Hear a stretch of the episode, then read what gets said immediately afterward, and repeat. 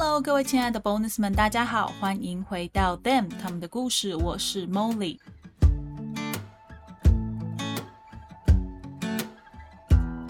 大家有没有开始疑惑说，诶 m o l l y 怎么会在这个时候出现呢？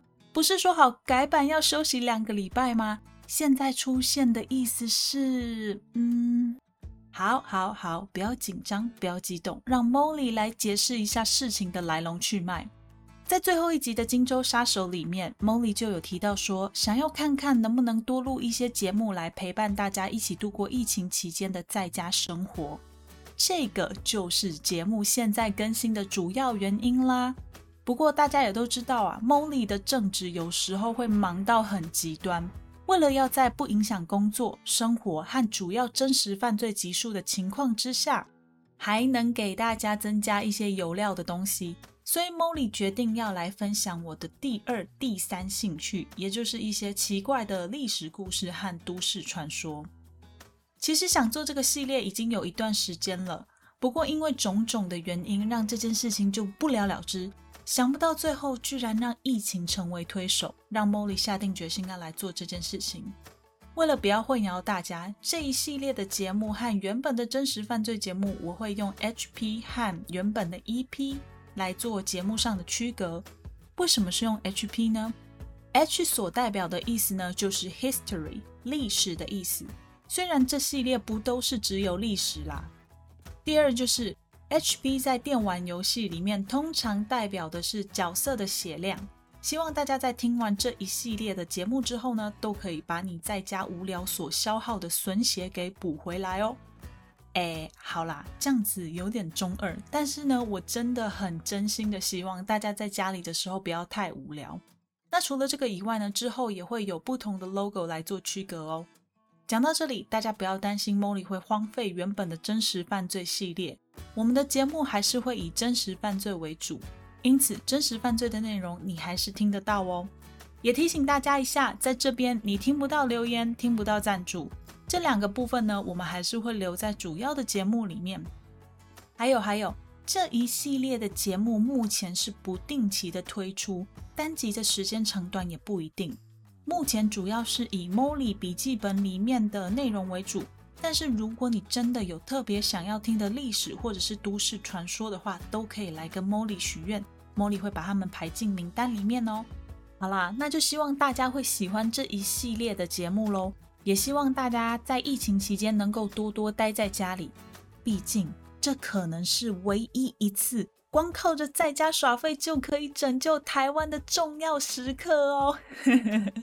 好啦好啦，废话不多说，我们开始今天的内容吧。事情发生在第一次世界大战之后的澳洲，当时的政府为了要照顾那些从战场上退伍的士兵，于是便慷慨的在澳洲西部找了一大片的土地送给他们，让他们可以在这里种植小麦，并且建立他们的家园。这个听起来利益良善的政策，一开始受到很多人的支持和认同，成为农民的士兵们也很满意政府对自己的照顾。不过，问题很快就出现了。首先是政府所发给农民们的土地是完全没有经过开垦的土地，土壤坚硬无比，农民们花了很多的时间才勉强把土挖松，种下了小麦的种子。不过过了没有多久，他们就发现啊，这片土地的土壤非常的贫瘠，缺乏养分，导致收成根本就不理想。虽然如此。但只要一想到自己的选择没有太多，地又是免费的，他们也就如此将就了起来。接着很快，时间来到一九二九年。如果你有听我们的 EP One 的话，你应该会有一点点的印象。这一年，美国华尔街股市的大崩盘，重挫了美国国内的经济，让很多人在那一年一夜之间就宣告了破产。当然啦，这件事情也不仅仅只是影响美国内部。股市崩盘这件事情，连带着影响了全世界的期货价格下跌，小麦就是其中一项。澳洲政府呢，当时有对这件事情提出了补贴的政策，不过政府发放的这些补贴啊，远远不及农民损失掉的。然后最惨的来了，因为习性的关系，有大约两万只澳洲大型鸟类鹅苗从内陆迁移到澳洲的西部。在我继续说下去之前，我就先来简单的跟大家分享一下鹅苗到底是什么吧。鹅苗呢，它是全世界体型第二大的鸟类，仅次于鸵鸟。生长地点在澳洲，是澳洲的特有种，别的地方找不到哦。鹅苗的身上虽然有一对翅膀，但它跟鸵鸟一样不会飞。它的身高介于一百五十公分到两百公分之间，体重大约在四十五到六十公斤左右。它跟鸵鸟一样，有一双细细长长的腿，每跨一步最远可以到三公尺那么远。跑最快的时候呢，可以达到八十公里。它们是杂食性的动物，吃虫也吃草。在一九三二年的时候，两万只鹅苗从澳洲内陆迁移到这些农民居住的地方。这对这群可怜的农民无疑是雪上加霜啊！他们不仅会踩过农民们辛辛苦苦才挖好的地，还会破坏农民围在麦田外面的篱笆，让野兔也跟着跑进麦田里面搞破坏。最惨的是啊，大片大片的小麦田对鹅苗来说简直就是免费的吃到饱。杂食性的鹅苗常常会把好不容易长出来的小麦苗一点都不剩的吃个精光。一开始的时候，农民有拿出猎枪来射杀这些不速之客，可是成效不大，速度太慢。于是他们就根据以往在战场上的经验评估，想说。如果可以弄来机关枪的话，效益绝对会比一次只能射出一发的猎枪来得高很多。一有这样的想法之后，农民们就跟当时的政府请愿，希望政府可以提供机关枪，帮助他们解决这些可恶的鹅苗。可想而知啊，这样的请愿一进到当时的国会，就让当时的国会议员笑翻了天。好在当时的国防部长 George Pierce。后面我们会称为他国防部长皮尔斯。好在当时的国防部长皮尔斯有把这一些士兵的情愿给听进去，于是他决定要帮助这些农民解决问题。当时也不是没有人反对国防部长皮尔斯的决定，不过他给了这些反对的人两个非常好的理由：一个是相较于传统不会移动的枪靶。移动中的鹅苗可以是一个很好练习机关枪的对象。第二个就是国家积极的帮助这些身为退伍军人的农民解决问题这件事啊，可以被当做一个很好很好的公关宣传，让全世界的人都知道澳洲政府是一个会照顾退伍军人的国家。他派出一位曾经在战场上杀敌无数的将军 Meredith。后面我们会叫他梅利达斯将军。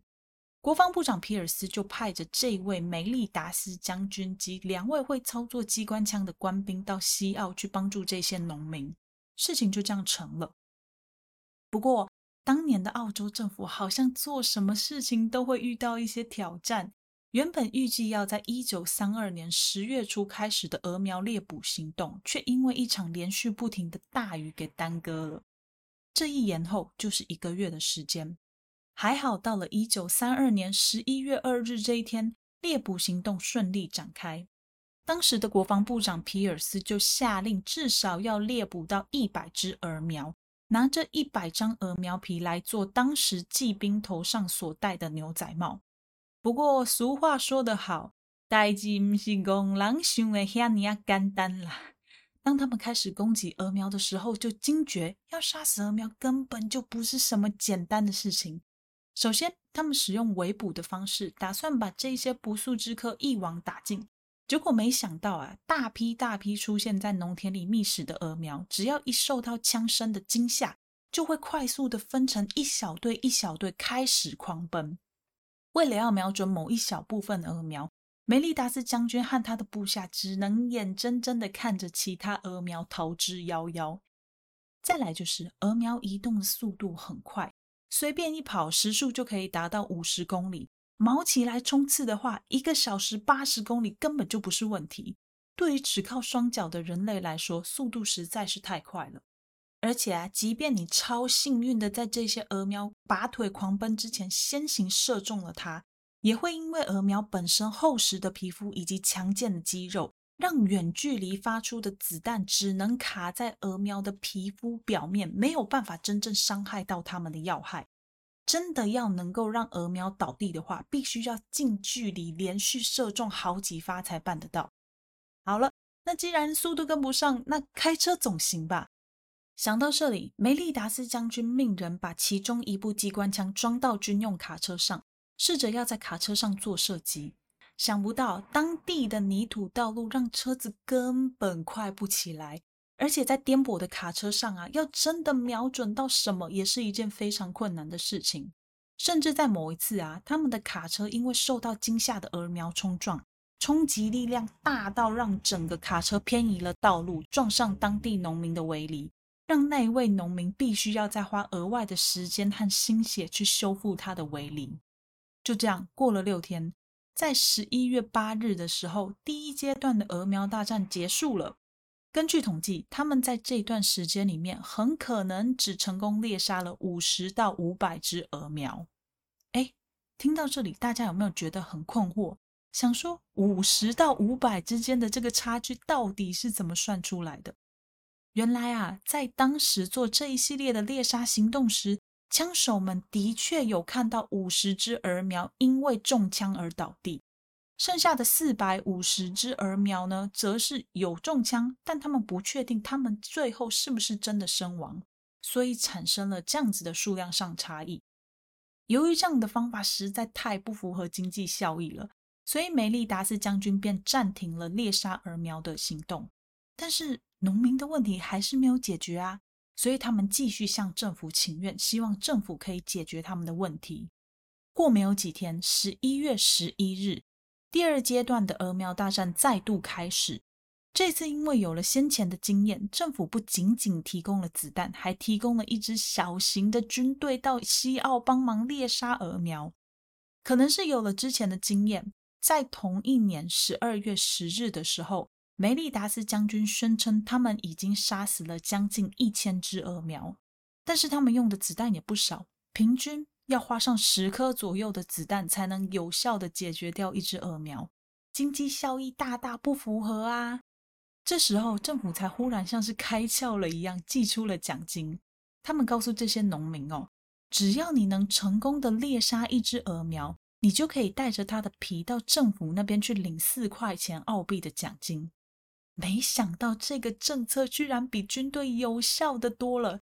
仅仅六个月的时间，澳洲政府就发出了五万七千元澳币的奖金来奖赏这些农民，相当于在当时有一万四千多只的鹅苗成功被猎杀。